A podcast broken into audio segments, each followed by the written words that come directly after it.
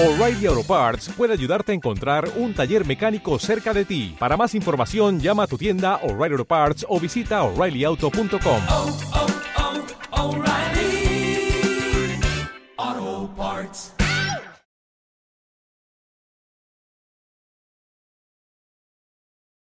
Muchas gracias. Gracias. Bueno, gracias por venir. Espero que la charla os sea de utilidad. Vengo a liarla bastante parda hoy, ¿eh? Voy a decir barbaridades, con el permiso de, Nuria, con el permiso del Can Carallego. Espero que me dejáis seguir siendo socio después de lo que voy a decir hoy. Voy a decir cosas que son blasfemia para la sociedad y seguramente al colgarlo en YouTube, pues bueno, veremos los comentarios, los tomates que me caen con la de cosas y la de barbaridades que voy a decir. ¿eh? No os creáis nada, por favor. No os creáis una sola palabra, siempre lo digo, no tengo la verdad, no soy ningún ejemplo de nada. Simplemente voy a compartir con vosotros cosas que, que a mí me han cambiado la vida, que me han permitido relacionarme conmigo mismo, con la vida y con los demás desde otra perspectiva. No os creáis nada, ojalá que abráis la mente y el corazón y que verifiquéis la información a través de vuestra propia experiencia personal. O sea, jamás me atrevería a ponerme delante vuestro y a compartir reflexiones, conocimientos, formas de ver la vida que no haya verificado a través de mi propia experiencia. Pero como todo lo que revoluciona nuestra vida, veremos que es lo que más nos confronta. Confronta nuestra propia ignorancia, nuestra propia inconsciencia. Entonces, no os creáis nada, por favor, no os creáis nada, simplemente observaros cómo os sentís durante la charla, las emociones, sentimientos o pensamientos que os invaden. También os invito a que no, os los creáis, cuestionarlos. Hemos de un poco desarrollar esa actitud de crítica, escéptica, cuestionárnoslo todo, cuestionando esta charla también primero, ¿no? Pero ojalá que os motivéis y que salgáis más motivados de esta charla para ponerlo en práctica y verificar si algo de lo que voy a compartir con vosotros es verdad también para vosotros. Lo primero que quiero decir es que si no estuviéramos activamente ocupados en ser infelices y miserables, seguramente nos sentiríamos bastante más felices de lo que nos sentimos hoy en día, ¿no? Vamos a hablar un poco de por qué en general sufrimos tanto los seres humanos, por qué nos cuesta tanto sentirnos felices y vamos a ver que el único problema que tenemos está en nuestro interior. Vamos a hablar un poco de todo esto, ¿no? También quiero compartiros que el punto de vista de esta charla, insisto, ¿eh? es dejar de sufrir, dejar de perturbarnos. No hay ninguna sola razón en este mundo para sufrir, ni una sola razón en este mundo para perturbarnos. Y os lo dice alguien que sigue sufriendo y sigue perturbándose a sí mismo. ¿eh? Estoy en mi proceso, estoy en mi camino. Y no quiero ahora, insisto, esto que hace mucho mi colectivo del desarrollo personal, esta nueva industria, generar una nueva moral espiritual. No deberías perturbarte, no deberías sufrir porque no hay ningún motivo para sufrir. O sea, no lo convirtamos en una nueva moral, en un tengo que. Simplemente tratemos de comprender, crecer en sabiduría, ver las cosas desde otra perspectiva para verificar si esto es verdad.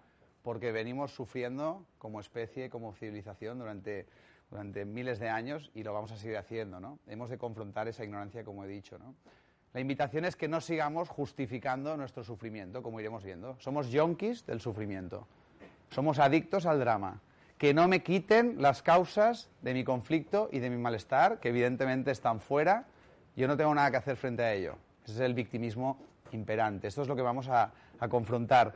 Y en este prólogo, otra cosa que quiero deciros es que esta charla, yo tengo muy claro a quién se dirige. Se dirige a personas que buscan una verdadera curación, que quieren erradicar de raíz el sufrimiento, que ya no pueden más de sufrir, que ya no necesitan sufrir más que se han dado cuenta de la función del sufrimiento y que dicen, bueno, va, vamos a ver qué puedo hacer, qué depende de mí para liberarme de raíz de, este conflicto, de este malestar interior.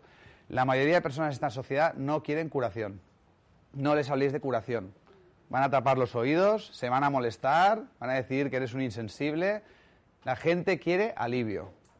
Vemos la industria farmacéutica, que es la responsable de la mayor tasa de mortalidad en nuestra sociedad a través del consumo de medicamentos los médicos, lo digo mirando a cámara, el colectivo de médicos son prescriptores de las farmacéuticas. Administran medicamentos, administran drogas. Y esto no es bueno ni malo. Simplemente es que no, no queremos sufrir, no queremos dolor y ¿qué buscamos? Anestesia, parches.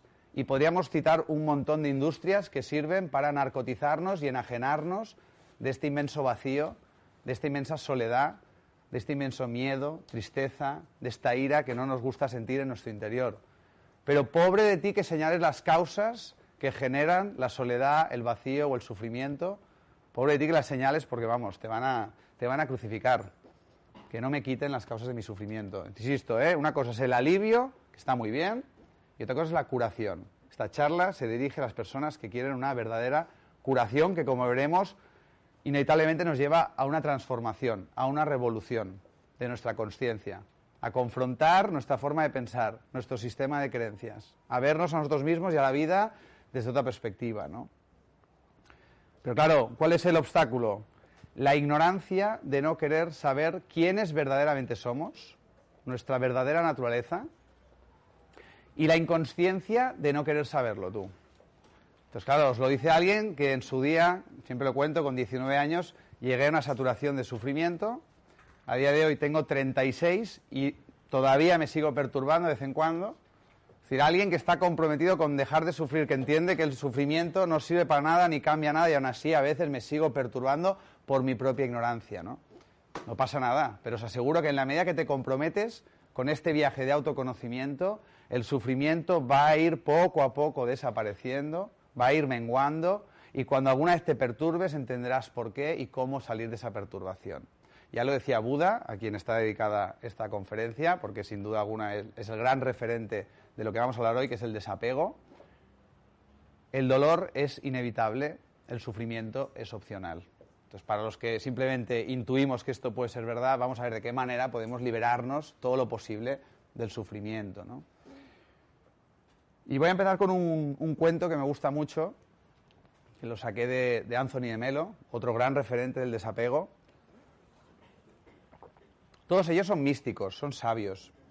Y un místico es una persona que ha trabajado la inteligencia intrapersonal, de mirar hacia adentro, de verse desde adentro y ver cómo puedo observarme a mí mismo desde afuera. No somos la charla que oímos constantemente en nuestra cabeza y que tanto nos perturba. Somos el ser que es capaz de escuchar, de oír esa charla y de modificarla. De ahí el arte de vivir despiertos, vivir conscientemente. ¿no? Insisto, hemos de descubrir nuestra verdadera naturaleza más allá de la identidad prestada, prefabricada que otros constantemente nos han dicho que tenemos que ser.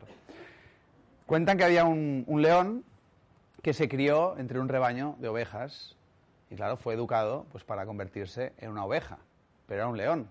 Sin embargo, pues se pasaba todo el día ve, ve y siguiendo al rebaño, ¿no? Y un buen día en la selva aparece otro león y todas las ovejas pues huyen despavoridas y este leoncito pues no, no sabe muy bien qué hacer, al final se queda quieto y el otro león se avanza, lo, lo mira con sorpresa y, el león que se quería con una abeja dice, por favor, por favor, no me comas, no me comas, no me hagas daño. Y el otro león dice, pero no entiendo nada, entonces lo coge de la mano, lo lleva hasta el río y le dice, mira, y el león que quería con una oveja ve su reflejo en el agua, mira al león, vuelve a mirar su reflejo y emitió un sonoro rugido, ¿no? Basta un momento de comprensión acerca de nuestra verdadera naturaleza para dejar de ser ovejas y empezar a ser lo que verdaderamente somos, para dejar de sufrir y empezar a ver la vida con otros ojos y sentirnos por dentro de otra manera, ¿no? Ojalá que esta charla os ayude a conectar con el león que sois, dejando atrás ese rebaño del que todos alguna vez hemos formado parte, ¿no? Bueno, vamos a hablar un poco de qué es el apego, ¿no? Y básicamente la, premisa, porque insisto, ¿eh? hay muchas maneras de enfocarlo y voy a ser lo más simple posible. La premisa del apego es una creencia. Es creer que algo o alguien es mi felicidad. Creer que la persona con la que estoy, o sea, mi felicidad depende de esta persona, mi felicidad depende de esta posesión, mi felicidad depende de esta creencia, mi felicidad depende de esta cosa. O sea, es poner la felicidad fuera de mí mismo. Eso es el apego. Pues claro, así es como hemos sido educados, como iremos viendo, ¿no? Y ya, bueno, pues siempre escuchamos la, la, música pop. Sin ti no soy nada. Sin ti no soy nada. Hostia, antes de ti era alguien, digo yo, ¿no? Pero apareces tú en mi vida, de repente me lo creo, me creo esta creencia de que tú eres mi felicidad, empiezo a enajenarme, empiezo a volverme loco, obsesionarme y claro, con el tiempo ya ostras, pues quedo totalmente embriagado porque tú eres mi felicidad. Y cuando tú te vas de mi vida, ostras, entonces me siento como que no soy nada y sufro, ¿no? Pero iremos viendo que esto es una visión muy equivocada, muy errónea, por más que sea mayoritaria. Es absolutamente mayoritaria. La mayoría de nosotros estamos apegados, vivimos apegados, ¿no? Y por eso sufrimos tanto, ¿no? Insisto, ¿eh? apego es creer que algo o alguien es mi felicidad. Y bueno, hasta aquí lo vemos bastante claro, ¿no? Pero esto nos boicotea inconscientemente, como iremos viendo. Detrás de cada perturbación, detrás de cada experiencia de sufrimiento, veremos que reside el apego. Reside esta creencia escondida que te va, pues eso, manipulando a través de pensamientos, ¿no? Y al final te la acabas creyendo y tu forma de mirar está condicionada por esta creencia. Y esta creencia, mi felicidad depende de lo de fuera, acaba co-creando una realidad emocional en tu interior que se llama sufrimiento, ¿no? ¿Cómo se origina el apego, no? Bueno, siempre cuento lo mismo, es decir, los que somos padres lo hemos podido observar. O sea, el bebé humano nace con forma de semilla, el bebé humano nace en la inconsciencia más profunda, no puede valerse por sí mismo y nace en modo supervivencia y en un modo de total dependencia, dependencia absoluta de quién, de papá y mamá. O sea, gracias a papá y a mamá, pues tengo cariño, afecto, seguridad.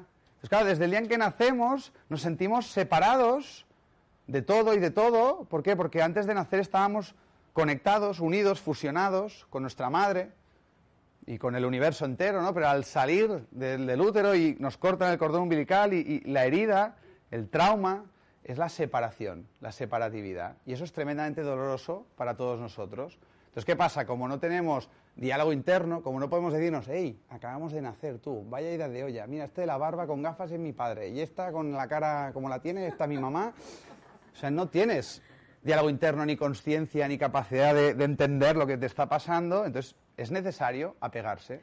Y los padres también se van apegando al hijo. Entonces, claro, al principio, ostras, intentan mimetizarse. Y sí, sí, pues mi hijo, ostras, yo soy la felicidad de mi hijo, mi hijo es mi felicidad. Y bueno, pues al principio igual, al principio igual lo podemos llegar a justificar. ¿Por qué? Porque es que el bebé humano pasará muchos años de inconsciencia, muchos años de supervivencia, de modo dependencia, hasta que pueda valerse por sí mismo, ¿no?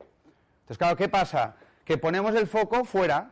O sea, me enajeno de lo que hay dentro y pongo el foco fuera para sobrevivir, que me quieran, que me valoren, que me den seguridad, que me protejan, porque yo no puedo valerme por mí mismo, no puedo darme todo eso a mí mismo. Entonces, necesariamente, pues busco fuera y empiezo a darle a lo de fuera mucho más valor. Priorizo lo de fuera en vez de lo de dentro. Y claro, al final, el ser humano, animal de costumbre, llevas 15, 20, 30, 40 años viviendo de este modo y al final acabas concluyendo que no hay otra forma de vivir. Y la vida hay tanto sufrimiento, ¿por qué? Porque es que siempre estoy poniendo el foco fuera de mí mismo, en el único lugar donde no voy a encontrar lo esencial de la vida, que es la felicidad.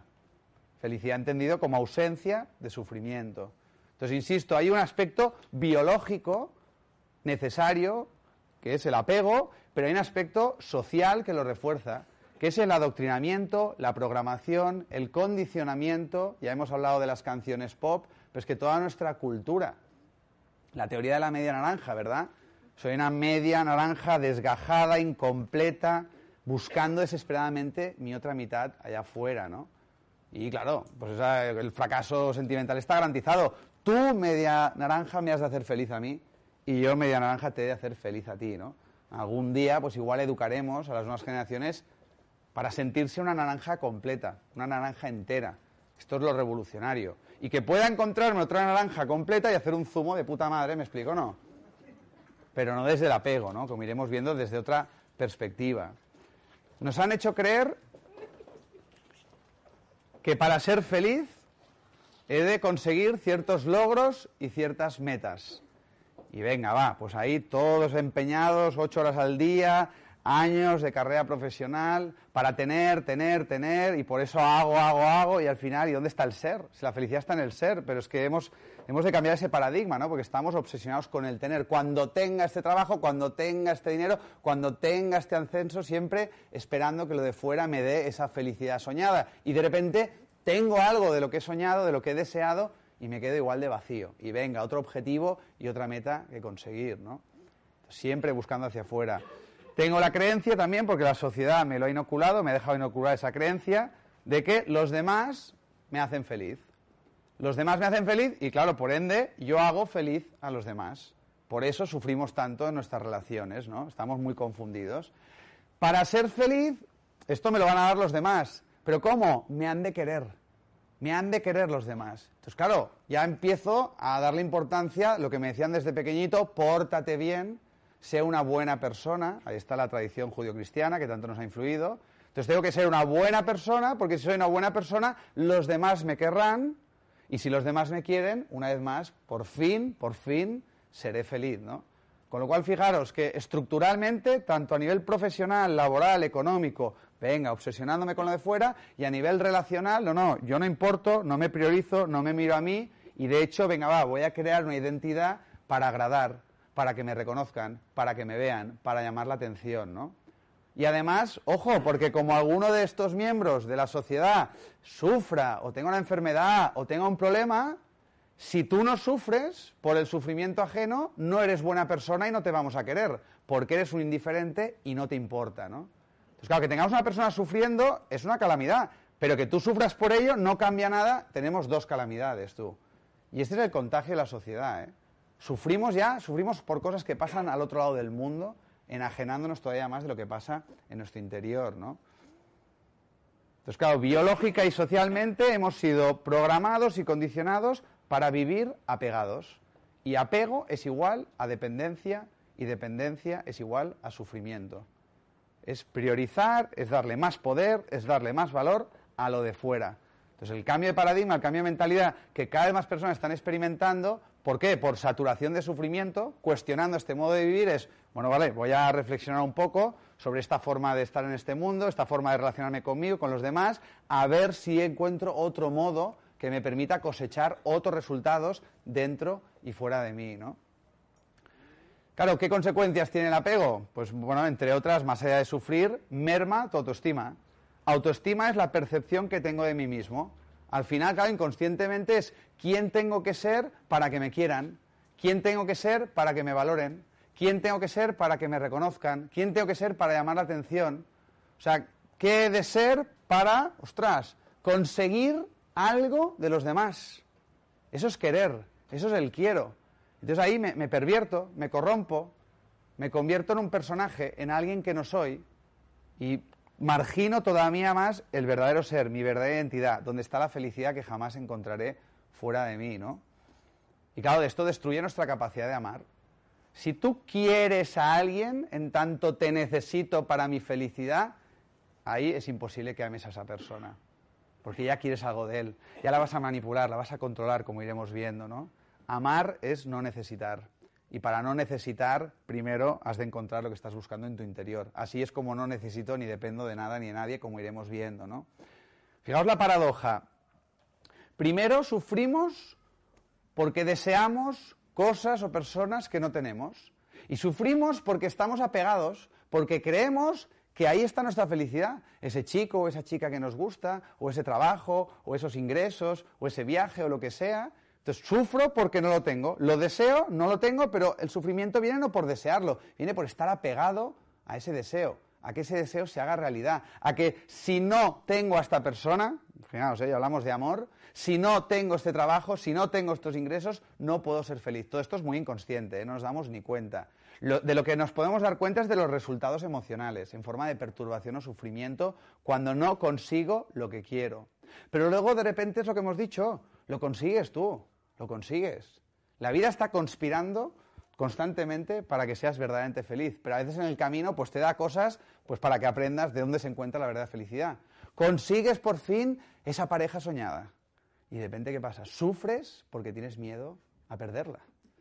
Es acojonante, estamos todo el día sufriendo al final. Sufro porque no lo tengo y lo deseo y lo necesito para mi felicidad y finalmente lo tengo y ahora, ya tengo mi felicidad, pero claro, ahora sufro porque, ¿y ¿cómo la pierda? ¿Y si la pierdo? ¿Y si me lo roban? Entonces estamos todo día en tensión, estamos todo día en ansiedad y nos vamos aferrando y apegando, insisto, ¿eh? a personas, a cosas, trabajos, etcétera, etcétera, ¿no?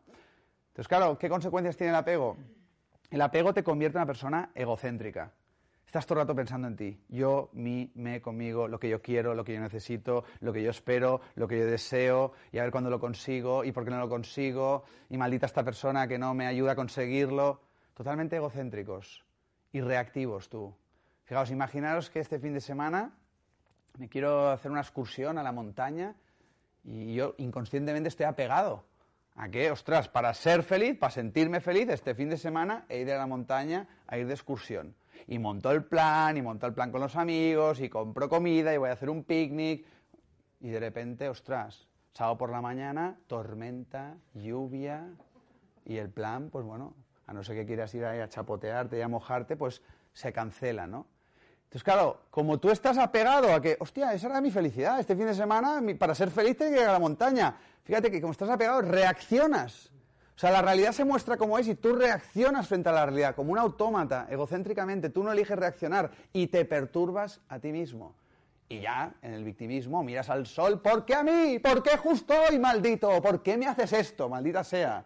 Maldita lluvia, de verdad. Me tiene manía la lluvia.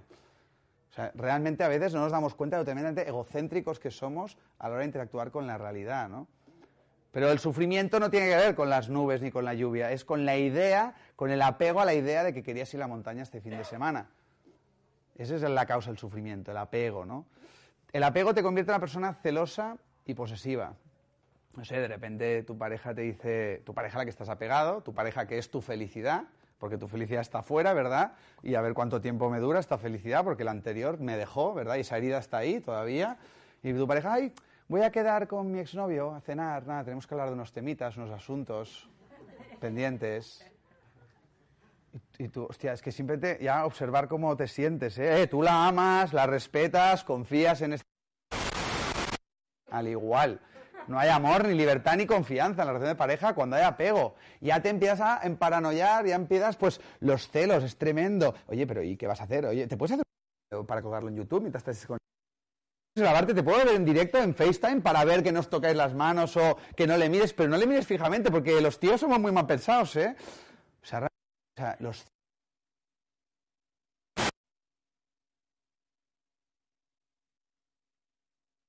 O sea, tú me perteneces. Y esto pone en riesgo, ostras, pues mi felicidad, ¿no? Quedar con tu ex o, o hacer lo que... O me voy con mis amigas de fiesta o lo que sea, ¿no? Es tremendo. Posesivos, nos huele posesivos. Yo siempre cuento, cuando estaba en la adolescencia, tuve la fortuna de pillar a una novieta, ¿verdad? Y de repente, ostras, súper celoso, súper celoso, ¿eh? Y un día en la discoteca ya estaba con el cubatita, bailando con otro chico, nada, hablando, era un tío de la universidad, amigo suyo, y de repente unos celos, una oscuridad me invadía y tenía ganas de ir ahí alrededor y orinar alrededor suyo. ¡Emmea! Y decirles que te quiero tanto, te quiero tanto, que es que cuando te voy a hablar con otro tío es que lo quiero matar, ¿eh? Y a esto le llamamos amor, ¿eh?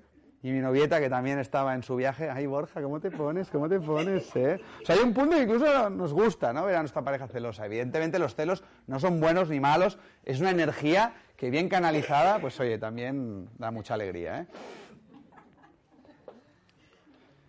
Te convierte en una persona sobreprotectora, controladora, ya, pues ahora los que estamos en la paternidad. Me acuerdo una vez una, una mujer muy dependiente, mis hijos son mi felicidad. Esto, evidentemente, cuando lo haces consciente, deja de tener poder poco a poco, se va transformando, pero esto es inconsciente.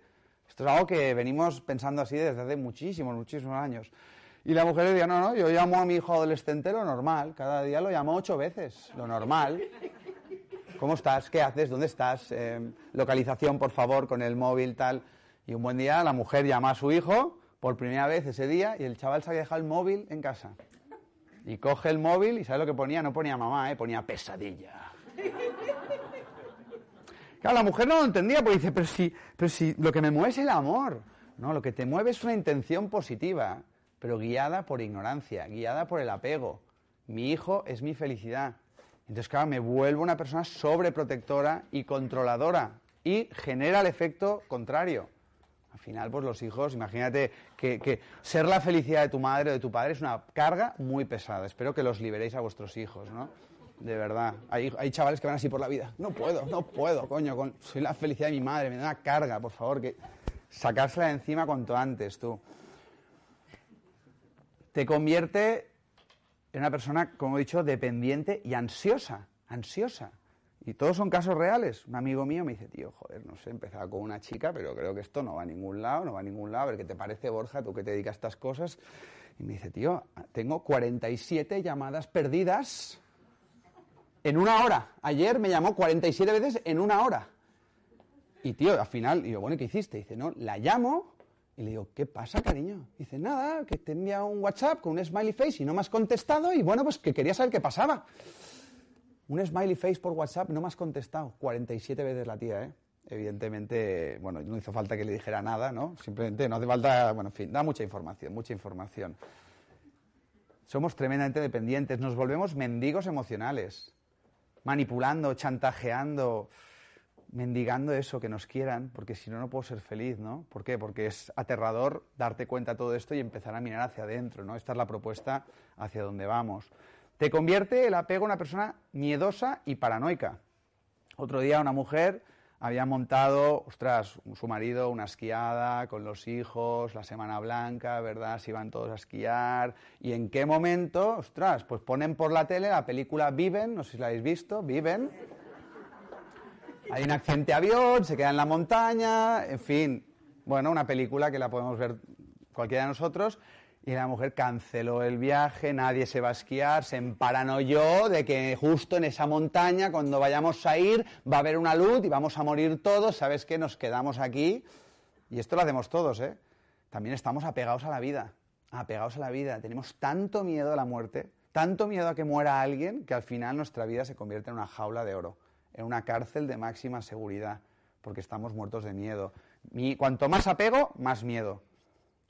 Cuando veas tus miedos, tus temores, tus terrores, no lo dudéis, detrás de ellos se encuentra el apego, se encuentra la creencia de que, ostras, esto o aquello o esta persona son necesarias para mi felicidad, ¿no? Y así, claro, no confío ni en mí ni en la vida, ¿no?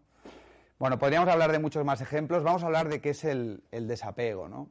El desapego, una palabra que tiene mala prensa porque se suele confundir con indiferencia, con que no te importa, con que eres un pasota. Tú vas a la tuya y de verdad es que no, no, no, no sientes nada por la humanidad ni por los demás, ¿no? Desapego, por favor, no es una creencia, es una experiencia.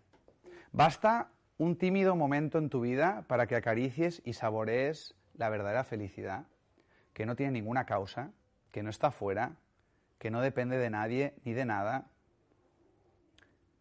Un momento de lucidez, un momento de comprensión, un momento donde sientas que todo está bien, que no te falta de nada, que la dicha y el bienestar que buscas están dentro de ti. Un simple momento estos en tu vida puede cambiar para siempre la manera de verla y de relacionarte con la vida, ¿no? Desapego es saber que nada ni nadie me proporcionan la felicidad.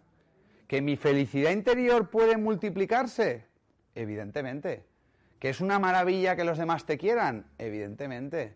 ¿Que el amor del prójimo hacia ti es una bendición? También. Pero no haces depender tu felicidad. Eso es el desapego. Entonces iremos viendo un poco cómo cultivarlo. ¿no? O sea, al final, las nuevas canciones pop que van a ir saliendo, en la medida que esta sociedad empiece a curarse de esa enfermedad que es la infelicidad. Los cantautores dirán, puedo ser feliz contigo, pero puedo ser feliz sin ti. La la la la li lo, lo lo li lo li. Y la gente en los aniversarios y en los cumpleaños, oye, me encanta estar contigo, ¿eh? Pero oye, mm, tú no eres mi felicidad. O sea, mi felicidad no depende de ti y aún así quiero pasar el resto de mi vida contigo. Pero tú no eres mi felicidad. Y esto no es romántico egoicamente, no es romántico desde la vieja perspectiva, pero es tremendamente romántico si lo pensamos bien. Tú no eres mi felicidad. Hey, y aún así quiero estar contigo. No te necesito. Y por favor, sigamos juntos compartiendo. Porque si hay necesidad, entonces es esa dependencia. O sea, te necesito, me necesitas. ¿A eso le llamamos amor? El amor es la palabra más prostituida y maltratada por la sociedad. Nadie nunca te ha hecho sufrir lo veremos, y nadie nunca te ha hecho feliz. De hecho, tú no tienes que hacer nada para ser feliz. Aquí hay un dicho de los chinos que dice, cuando quitas la obstrucción de los ojos, lo que te queda es la vista. Cuando quitas la obstrucción de la mente, lo que te queda es la verdad. Y cuando quitas la obstrucción del corazón, lo que te queda es la felicidad. Hay que eliminar las obstrucciones, la ignorancia, y todas las cosas que vienen como consecuencia. Hemos hablado de ello, un poco irá cayendo pues, pues la soledad, irá cayendo el miedo, irá cayendo la dependencia, las expectativas, o sea, simplemente iremos relacionándonos con todo ello desde la sabiduría, ¿no? Y ojo, tú tampoco haces feliz a nadie. ¿eh?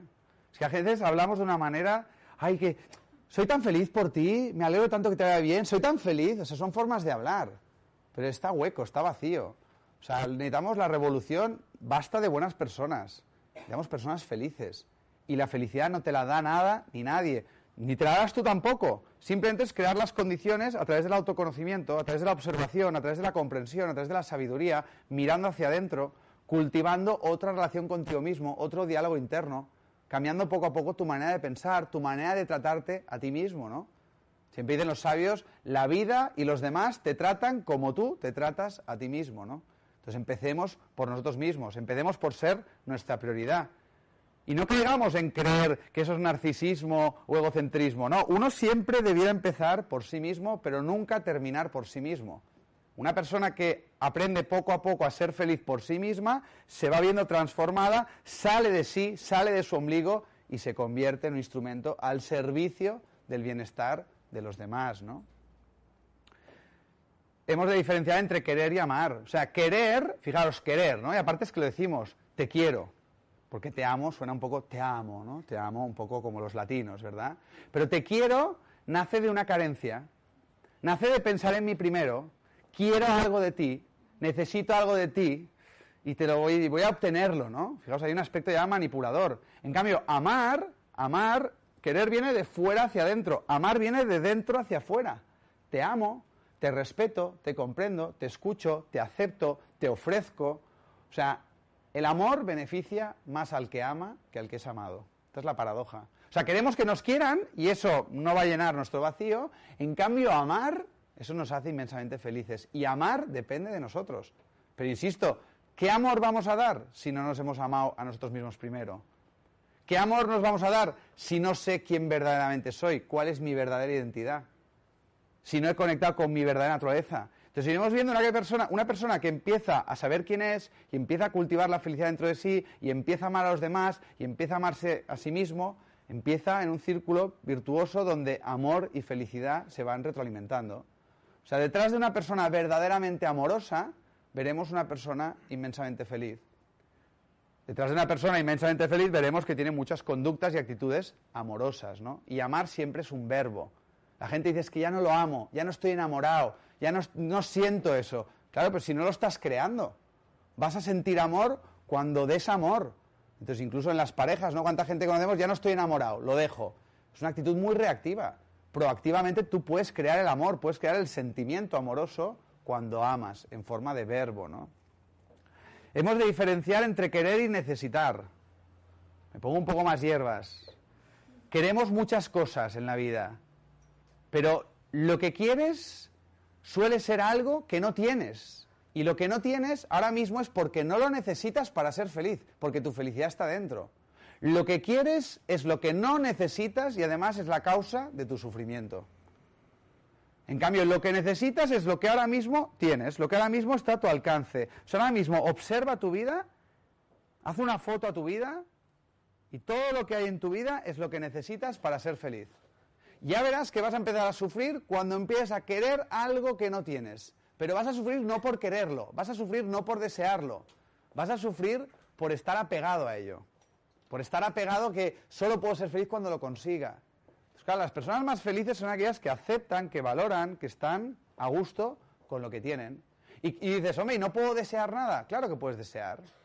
Pero simplemente juega con esto, vale, va, me gustaría a ver si puedo contactar con esta persona, o me gustaría ver si puedo aplicar para este empleo, o no sé, a ver si puedo salir con esta chica. Genial, claro que sí, desea, quiere, pero no te apegues al resultado.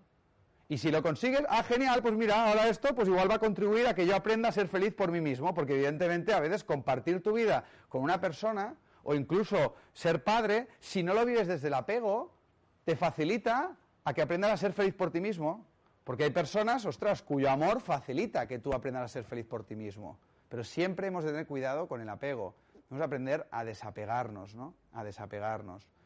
Hay que diferenciar entre la soledad y sentirse solo. Porque estamos todos solos. Naces solo y mueres solo. Sentirte solo es algo muy diferente. Sentirte solo quiere decir que estás apegado a los demás, a la gente. Necesitas de ellos. Claro, como ellos son tu felicidad, cuando estás solo, que lo estás siempre, aunque no lo estás porque estás acompañado por el ego que te está dando por todos lados todo el día, ¿me explico? No, esta vocecita. Estás solo, pero te sientes solo, ¿no? En la medida que te sientes acompañado por ti mismo, cuando conectas con lo que verdaderamente eres y te sientes feliz por ti mismo, nunca más te volverás a sentirte solo, aunque estés solo. Y muchas personas prefieren estar mal acompañadas que solas, porque somos mendigos emocionales, porque nos han educado a buscar la felicidad afuera, ¿no? ¿Cómo se cultiva el desapego? Entendiendo que nadie nunca te ha hecho sufrir. En la realidad, nada tiene el poder de hacerte sufrir. Nada tiene el poder de perturbarte. Tú te perturbas a ti mismo con la realidad. Tú te perturbas a ti mismo cuando alguien dice algo que no te gusta, si estás apegado a que mi felicidad depende de la opinión que esta persona tiene de mí. ¿Me explico o no? Si yo estuviera apegado a lo que penséis de mí, es imposible que yo me pusiera aquí delante a hablar en público y mucho menos a colgarlo en YouTube porque la que me va a caer también, ¿no? Pero estoy desapegado, podéis insultarme tranquilamente, no me ofenderé, de verdad. Además, los demás no te ven como tú eres, los demás te ven como ellos son. Entonces, poco a poco vas comprendiendo una serie de verdades que no hemos de creer, que hemos de verificar, y poco a poco va cayendo todo el entresijo de mentiras, engaños y distorsiones que son la última causa de nuestro sufrimiento, ¿no? Que preservan este ego que tanto nos hace sufrir, ¿no? Pongo un ejemplo. En esta sociedad, la mayoría de nosotros tenemos un jefe, ¿no? Un jefe que supuestamente te controla, supervisa. Pongamos que llevas meses trabajando en un informe y lo has dado todo, se lo presentas al jefe y en la portada hay un horror ortográfico y te mete una bronca el tío. Tú, coño, llevo meses trabajando, un error ortográfico y el tío grita y te grita agresivamente, ¿no? Una persona que está en el apego, que son la mayoría, evidentemente que va a sufrir. Llegar a casa cabreado, impotente, frustrado. Cariño, ¿qué pasa? Mi jefe es un desgraciado, quiero matar. Y venga, el jefe no está en el salón de casa, pero te vuelves a perturbar, ¿eh? Hay veces que te estás perturbando a ti mismo sin que nada esté sucediendo. ¿eh? A veces estás conversando con gente que ni siquiera sigue viva. ¿eh? Estos tormentos y demonios que están en nuestro interior. ¿eh? Mi jefe es un desgraciado. Fijaos, inconscientemente, la culpa de que yo me sienta así la tiene el jefe. Mi jefe ha provocado que yo me sienta así. O sea, yo le estoy dando todo el poder a mi jefe. Y mi jefe igual es un descentrado, es un amargado, es una persona infeliz. Es una persona que intenta saber la infancia que ha tenido, el sistema de creencias que le gobierna. O sea, tú has hecho lo mejor que has sabido, has entregado el informe, oye, has cometido un error. Y él, pues mira, pues desde lo mejor que sabe, desde su ignorancia, sea pues una bronca tremenda, lo cual pone manifiesto y se retrata como ser humano. En un paradigma infantil podríamos decir, él ha actuado mal, ¿me explico no? Y tú te tienes que perturbar a ti mismo por eso. O sea, el otro se pasa contigo y actúa como un desgraciado, si queréis, neutro, pero como un desgraciado. Y tú te tienes que hacer daño a ti mismo. No tiene ningún sentido. O sea, ¿quién en su sano juicio quiere perturbarse a sí mismo? ¿Quién en su sano juicio quiere sufrir? ¿Me explico no? Pero es que tú no eliges perturbarte o sufrir. Como vives en el apego y estás apegado a la opinión que tu jefe tiene de ti, o crees que mi felicidad depende de cómo me traten los demás, reaccionas como un autómata, reaccionas impulsivamente y al reaccionar te perturbas a ti mismo, te tomas un chupito de cianuro, ¿no? Hay gente que se toma garrafas y garrafas y garrafas. Si queréis invertir, invertir en cianuro de verdad, porque no hay producción suficiente para abastecer a todo el mundo. ¿eh? Fijaros, tu jefe no te ha hecho daño. Tú tampoco te has hecho daño a ti mismo. Entonces, ¿quién te ha hecho daño? Pues eso, el condicionamiento, la programación, el sistema de creencias, la creencia de que, oye, para ser feliz, para estar bien conmigo mismo, pues mi jefe me ha de tratar de una determinada manera. Mi jefe me ha de querer, mi jefe se ha de portar bien conmigo. Claro, cada vez que los demás, cada vez que la realidad no son como yo considero que han de ser para que me sienta feliz, reacciono. Por eso vivimos en un encarcelamiento psicológico y por eso llega un momento que no podemos más de la sociedad y de la realidad y queremos que cambie lo externo, que cambie todo, porque no soy capaz de no perturbarme, no soy capaz de sufrir, de dejar de sufrir interactuando con este mundo, ¿no? Entonces, claro, una persona que está en el desapego, oye, entrega el informe, comete un fallo, un error, Ya conoce al jefe porque no está tan egocentrado, porque no está esperando siempre algo de los demás, no, no, se observa más a sí mismo, ya lo ve venir, y el jefe mete la bronca, pero la bronca pasa por los lados, tú. No me siento agredido. O sea, la mejor defensa no es un buen ataque, es no sentirse atacado, pero para esto tengo que estar desapegado. Es decir, tengo que saber que mi felicidad no depende de lo que mi jefe piensa de mí. Mi felicidad no depende de cómo mi jefe se comporte conmigo, porque eso no depende de mí. Lo que depende de mí es la actitud con la que yo afronto esta circunstancia. Entonces, nada, oye, pues llegas a casa. ¿Qué ha pasado, cariño? Ah, nada, pues mira, el informe aquel que con tanto cariño y amor trabajé, hostia, resulta, lo reconozco, cometí un fallo de ortografía de estos de primero de GB, no, no, la ha cagado heavy, pero bueno, un fallo de ortografía. Eh, reconozco que me he equivocado, también tremendo en esta sociedad, porque estamos apegados a la imagen que los demás han de tener de nosotros, entonces aquí nadie se equivoca, todos somos perfe- perfectísimos, ¿me explico o no? Sabemos las consecuencias que tiene el apego en nuestra vida. Entonces, nada, pues eh, mi jefe ha echado una bronca tremenda, pero se, se ha encendido el solito, se ha perturbado a sí mismo, pero un montón, ¿eh? O sea, me ha salido hasta mal, ¿no? Porque, claro, mi jefe yo lo voy conociendo y, no, es buen tipo, pero, ostras, eh, no sé qué le ha pasado en la vida, pero sufre todo el día. Todo el día está perturbando este hombre. Y además, no solo conmigo, ¿eh? La paga con todo el equipo, hasta con el recepcionista cuando le abre la puerta. El otro día vi que decía buenos días y la persona no le saludó buenos días y cómo se cabreó con esa persona, ¿me explico no? O sea, ya no estás tan en el egocentrismo, ya no espero nada de nadie. Menuda libertad. Ya no necesito que la realidad sea diferente a cómo es en cada momento porque ya no estoy apegado. Eso es el desapego. Y yo no estoy diciendo que sea fácil ni difícil, yo os lo he dicho al principio, yo sigo teniendo mis apegos. Y lo sé, ¿por qué? Porque están allá detrás de cosas, personas, situaciones donde yo me sigo perturbando a mí mismo porque estoy aprendiendo. Pero madre mía, lo, mucho que he dejado de perturbarme a mí mismo desde que empecé a darme cuenta de todo esto, ¿no? Entonces, al final simplemente de verdad es incorporar el lenguaje de la sabiduría, el lenguaje de la conciencia, el lenguaje de la responsabilidad personal. Cariño, ¿qué ha pasado? Pues mira, el jefe ha echado una bronca y yo me he perturbado a mí mismo porque todavía me sigue importando lo que este jefe piense de mí. ¿Quién habla así en la sociedad? Hey, ¿qué tal? ¿Qué haces, Borja? Mira, estoy en atasco de tráfico, llevo 10 minutos perturbándome a mí mismo porque mira que toco el claxon, ¿eh? Pero nada, nadie se mueve, tú no lo entiendo. ¿Qué, Borja? ¿Qué hablas de este fin de semana? Uy, me voy a perturbar a mí mismo. Diez chupitos de cianuro. ¿Qué pasa? Viene mi suegra a comer. Tú siempre que viene me perturbo a mí mismo. Es decir, no os lo creáis, nadie tiene el poder de hacerte daño. Es una visión muy infantil, es una visión muy inmadura, es una visión muy reactiva, es la visión mayoritaria, pero que está en decadencia, es obsoleta y estamos empezando a ver la vida con otros ojos. ¿Por qué? Porque estamos hartos de vivir así. El ser humano solo cambia cuando su situación es insoportable, ¿no? Y deja de apegarse, o sea, de repente dice, coño, yo pensaba que vivir así, mi felicidad dependía de ello, pero de repente fíjate qué resultado estoy cosechando, mírate todo lo que sufro, todo el conflicto, toda la soledad, toda la ansiedad, todo el vacío que experimento y al final dices, coño, pues igual mi felicidad no depende de ello, ¿no? Paradójicamente mira cuánto sufro. Y ahí es cuando salimos de la zona de comodidad, sobre todo intelectual, cuestionándonos nuestra forma de pensar, ¿no? Bueno, ¿qué consecuencias tiene un poco el desapego? Vamos a poner un par de ejemplos más. Y al menos es algo que realmente os deseo de corazón, si, no lo habéis experimentado, que creéis las condiciones en vuestra vida para, como verdaderos buscadores que sois, experimentarlo, ¿no? Porque eso es lo que revoluciona tu vida. No es que sufras o, o no, ya no tengo que sufrir como he dicho antes, no, no, simplemente es que pase lo que pase, sea como sea tu vida, te sientas como te sientas por dentro, ostras, en algún momento puedas desapegarte de ello y puedas sentirte en paz. O sea, que incluso tengas dolor y puedas sentirte en paz. Que haya ira en ti y puedas sentirte en paz, ¿me explico no? Porque ahora mismo hay ira en mí, ahora mismo hay vacío en mí, ahora mismo hay muchas cosas en mí, pero estoy desapegado. Estoy desapegado a la idea de que yo ahora mismo me tendría que sentir de otra manera para ser feliz. Parece rebuscado, pero es que es muy simple al final, ¿eh?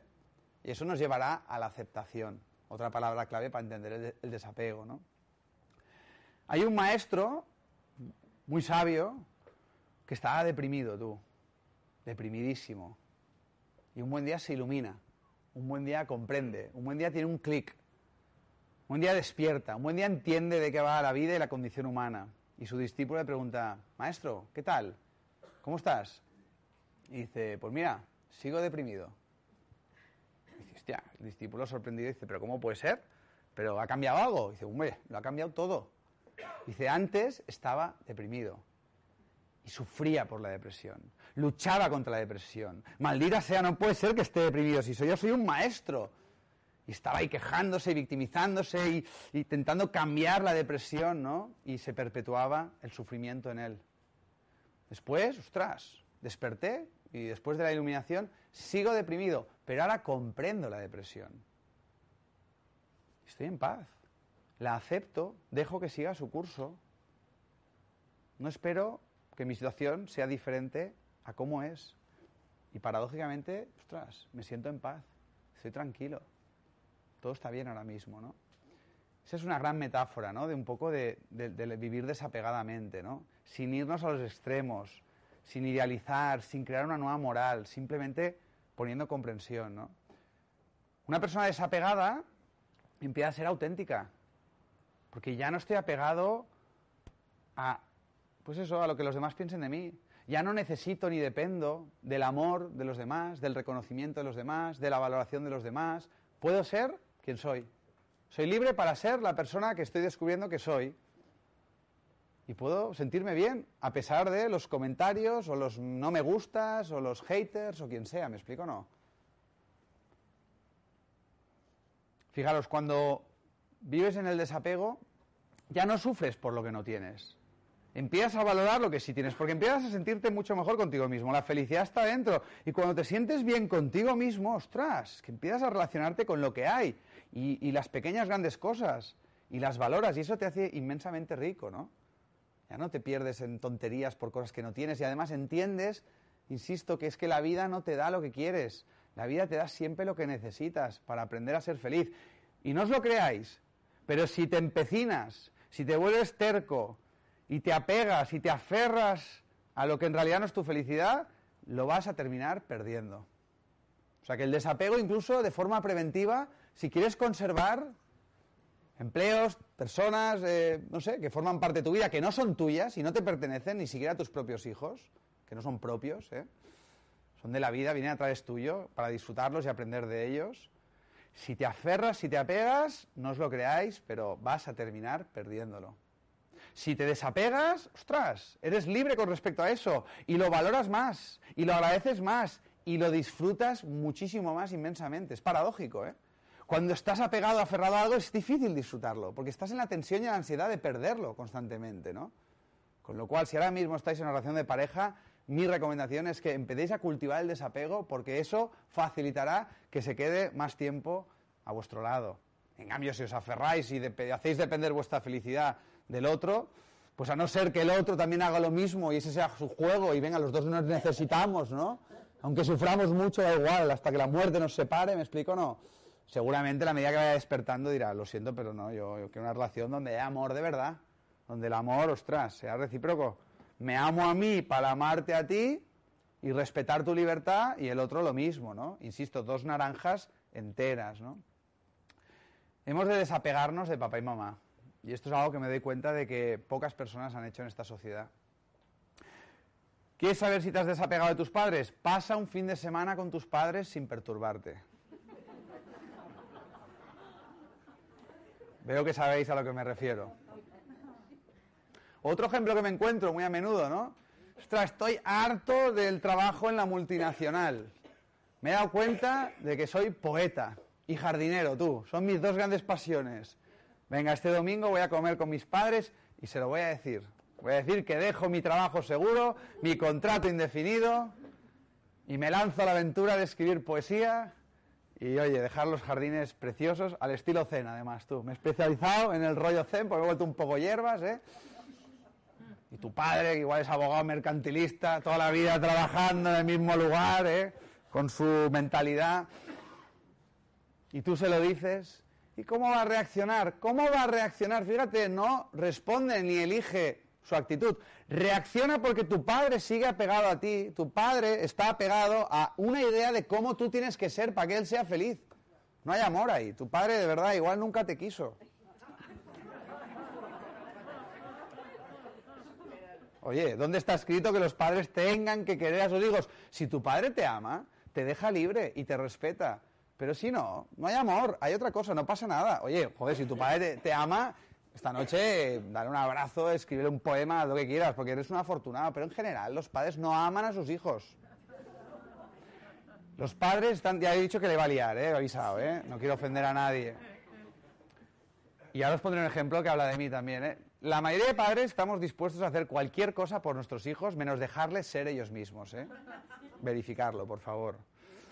Pero igualmente, tú le dices, papá, mamá, dejo, eh, dejo mi trabajo, me hago poeta y jardinero, ¿no? Si estás desapegado, ellos reaccionarán y tú ya vas comprendiendo por qué reaccionan así. No te lo tomes como algo personal. ¿Me explico? No. Tiene que ver con ellos, con sus apegos. Y nadie cambia a nadie. Nadie ayuda a nadie. ¿Me explico? No. Sé tú el cambio que quieres ver en tus padres. Sé tú el ejemplo. Y cuando alguien te pida, pues le compartes la información y el conocimiento que te ha permitido, pues eso, desapegarte, ¿no? Pero si realmente tú estás desapegado, es que respetarás su reacción. No te lo tomarás como algo personal. No sufrirás ni te perturbarás y dirás, bueno, oye, pues, pues ¿qué esperaba? Es que mi padre da lo que puede dar el hombre. Y estoy muy agradecido, ¿eh? Y valoro mucho todo lo que ha hecho por mí. O sea, no, no, no dejo de amarlo. Pero cuánta gente con 50 años, es que mi padre no me apoya, mira, ahora un momento de mi vida que me he atrevido a dejar el trabajo y tal. Eres un niño pequeño, de 5 años, no de 50. Cuando estás en el apego vives como un niño pequeño. Y los niños pequeños evidentemente están en el apego, lo hemos explicado antes. Es, está justificado que los niños pequeños vivan en el apego. Que los adultos vivan en el apego, está claro que es así. La invitación es que no tiene por qué ser así. Si confrontas lo que muchos consideran inconfrontable, ¿no? Seguimos con este ejemplo. ¿Cómo me doy cuenta de que estoy apegado a mi hija, Lucía? El otro día estoy en el parque y nada, yo nunca llevo, nunca llevo ni palas ni cubos, porque soy catalán, ¿verdad? No, porque en el parque ya hay palas y cubos y así mi hija trabaja y hace trabajar a otros el desapego, ¿me explico no? Porque si no es mi pala, mi cubo. Pero da igual porque me da la, la pala y el cubo al otro y es la que querrá, o sea, da igual, ya, ya van aprendiendo, ¿no? Y evidentemente, pues mi hija al final se acaba acercando al nene que tiene la pala y el cubo y mi hija, pues con tres años, le coge el cubo y la pala y empieza a jugar y me mira, es mío, es mío, es mío. Todo esto es mío, ¿eh? O sea, ya fijaos los niños pequeños ya. Tremendo, ¿no? El tema del apego. Y el niño pequeño que hace, ¡pum! Le coge la pala y, el cubo, no, no, es mío. Y empiezan ahí, y lo que pasa es mi hija, pues le pega al final un tortón, ¿no? O sea, un, casi un puñetazo. Y hostia, tumba el chaval, ¿no? Y a todo esto todas las madres me miran con ese tono de aceptación y respeto, como culpando, ¿no? De, Tere, tú das charlas de educación, eh, educa a tu hija, ¿no? Entonces, la mirada del otro, fíjate, ¿eh? despierta cosas en ti, no sé si eso ha pasado. Y yo, ostras, en casa no lo hago, pero delante de otros reconozco mi apego y digo, Lucía, Lucía, esto no se hace. ¿Qué se dice al niño? ¿Qué se dice al niño? Y me mira mi hija y dice, ¡Feliz Navidad!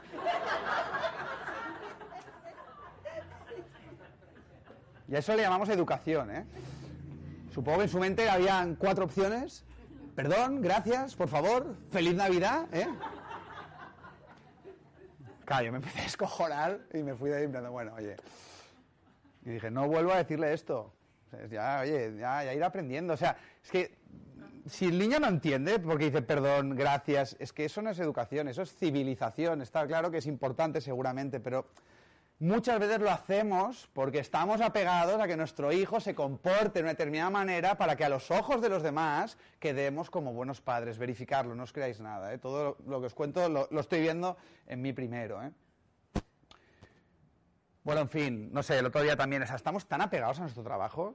Yo pongo la oreja, soy muy cotilla, ¿no? Y estoy ahí en un sitio, en una, una, empresa, y oigo dos tíos en el café, esta empresa es una mierda, es una empresa deshumanizada, no puedo más de mi jefe, maldita sea, no sé qué. Y justo en ese momento aparece otro, oye, tío, ¿os habéis enterado? No, no, que van a, van a empezar a haber despidos. Y el que se estaba cagando en todo, empieza, no, no me jodas, no me jodas, tío, no, no, no van a haber despidos, o sea... Y yo pensando, pero tío, o sea, si, si, grabáramos esto y te vieras desde fuera, es que evidentemente tendrías una crisis de caballo y harías algo para cambiar tu vida, macho. O sea, la gente está cagándose todo el día en todo. Ahora, que no me quiten eso. Que no me quiten eso. ¿Por qué? Porque estoy apegado. Y cuando estás apegado, merma tu autoestima, te crees incapaz de valerte por ti mismo, te aferras a un trabajo sin sentido, porque tienes miedo, porque igual crees que eso, pues depende todo mi vida, mi seguridad económica, mi felicidad. Entonces, insisto, limita muchísimo el apego, ¿no? Una persona desapegada dice, oye, qué maravilla, puedo estar en este trabajo, pero si mañana, por lo que sea, pues me despiden, no pasa nada. Valgo por mí mismo, encontraré la manera, tengo inteligencia, tengo capacidades, tengo recursos. ¿Me explico no?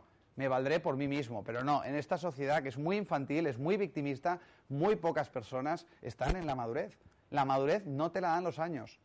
Te la da la evolución, te la da dejar de culpar a los demás. Madurar es dejar de culpar a los demás y dejar de culparte a ti también. ¿eh? Iluminarse es dejar de luchar contra la vida y dejar de luchar contra ti también. Y espiritualidad, que es una palabra de la cual vamos a oír cada vez más, una espiritualidad laica, que nada tiene que ver con la religión, es un poco estar por encima de todo. Es decir, ni ser antisistema ni prosistema, no ser sobre sistema. Es decir, que al final te des cuenta de que mi felicidad nada me lo da ni nada me lo quita. Está en mi interior y estoy un poco por encima de, las circunstancias, estoy por encima de los estados emocionales que experimento. Hay algo dentro de mí, hay una sonrisa cómplice que me permite sentirme en paz, independientemente de cómo sea mi vida, de cómo sean mis circunstancias. Si habéis sentido eso, madre mía, la vida se convierte en un regalo, ¿no? Te desapegas de tus posesiones. No sé, aquella persona que me cuenta, hostia, me compra un coche nuevo, el coche nuevo, ¿verdad? Además hoy en día no hace falta comprarte un coche, se puede compartir, hay muchas otras fórmulas, pero claro, estamos muy apegados a las posesiones. Te compras el coche nuevo y hostia, que no te hagan la primera rayada, ¿sí o no? La primera rayada es tremendo, o sea, vas con el coche nuevo y es el tío que se te ¡Ah! Hostia, pues oye tú, si veis que os pasa esto, la primera rayada hazla tú, coño, y así te... Así te liberas ya de una vez. Te desapegas de tus creencias sea, es que me hace mucha gracia. Eh, libertad de, expresión, ¿no? Libertad de expresión. Pero si no hay libertad de pensamiento. Puedes decir lo que quieras, pero si, no si tu manera de pensar no es tuya, que te han inoculado desde el día en que naciste, en el barrio en el que naciste, los padres que tuviste, el sistema educativo al que, que fuiste, la, la tele que viste, es decir, libertad de pensamiento, ¿no? Eso es lo que necesitamos. Y la libertad de expresión, evidentemente, vendrá por añadidura. Mentes libres no esclavas, llenas de cadenas mentales, ¿no? No sé, yo estaba muy, muy apegado, muy apegado a, mis creencias, ¿no? Yo, tenía una creencia muy divertida, que era libro que empiezo, libro que me termino. No sé si la habéis tenido. Pero aparte, es que la parte te vuelve rígido. Es como, esta es la manera, ¿no? O sea, mi manera de pensar es la manera de pensar. Y hostia, claro. Entonces, claro, cuando tienes que elegir un libro con esta creencia, ¿eh? te lo tomas con calma, ¿no? Pero claro, te estoy hablando de antes de Internet, ¿no? Que habían las, reseñas de los usuarios, ¿no? Tú cogías un libro, te habían recomendado, me acuerdo una vez que un tochón así, y digo, joder, bueno, va, empieza a leer, y acabo cinco páginas, vaya mierda de libro, pero te lo acabas. yo me voy leyendo así, con, con sí, coño, Y me acuerdo que esa noche fui a cenar con, con la que entonces era mi novia, que ha sido muy paciente conmigo, es mi mujer, y con la cual también ahí estamos, ¿eh? es un gran viaje en la pareja y con los hijos, trabajar el desapego. Y voy a cenar a casa de una de sus amigas y lo primero que hice al sentarnos, ay, pues mira, esta mañana he empezado un libro, no me ha gustado nada y lo he dejado, tú lo he dejado. Y yo la miro en plan, ¿cómo que lo has dejado? Pues claro, la acabas de conocer, es amiga de tu novia, que te la estás ligando, entonces por dentro ya está cabreado. Y esto como, pero... Entonces lo hacemos todos. Es decir, si la gente no piensa como yo, ¿me explico o no? Reacciono, y ahí ya en la batallita dialéctica, porque lo que está en juego una vez más es macho. Estoy apegado a que el otro piense como yo, porque si no piensa como yo no puedo ser feliz. ¿Me explico o no? Es complicado vivir así, ¿eh, amigos? ¿Lo vemos o no? Entonces, claro, ahora hay un movimiento de, bueno, que el desapego, tal. El desapego es fundamental si no quieres sufrir. Si te mola sufrir, no trabajes el desapego. Si yo no estoy aquí para decir desapégate, hay que desapegarse, no, estoy aquí, yo lo he dicho antes, para los que buscan una verdadera curación. Se llama desapego. Y os aseguro que es muy fácil dar una charla, pero ponerlo en práctica, esto es lo revolucionario. Pero en la medida que lo vas comprendiendo, o sea, vas observando todas estas creencias, vas observándote cada vez que sufres, vas mirando un poco la causa verdadera detrás de tus perturbaciones y lo vas a ir verificando. Y poco a poco vas a ir nutriendo va a ir pues, surgiendo desde dentro otra forma de relacionarte contigo, con los demás, con la vida, con tus posesiones, con tus padres, y al final, pues ese mí, ese, ese mí lo pondremos en cursiva y entre paréntesis, porque es que al final, me explico, no, esa es la causa última del sufrimiento, ¿no? Bueno, ya para terminar quiero contaros una historia preciosa. Bueno, es una leyenda, de hecho, no sé si existió en la realidad. Dice que el emperador macedonio Alejandro Magno, cuando estaba a punto de morir, convocó a todos sus generales y les pidió sus últimos tres deseos. Y dijo, por favor, quiero que los médicos carguen con mi ataúd. Por favor, quiero que todas mis posesiones materiales las vayan dejando por el camino hasta mi tumba. Y por favor, que mis manos queden balanceándose fuera del ataúd. Y un general le dijo, oye, Alejandro, ¿y eso por qué? Dice, mira, en primer lugar, quiero que los más eminentes médicos sepan que ante la muerte no tienen el poder de curar. Quiero que todo el mundo sepa que los bienes materiales aquí permanecerán. Y que todo el mundo entienda que venimos con las manos vacías y que con las manos vacías nos marchamos. Muchas gracias.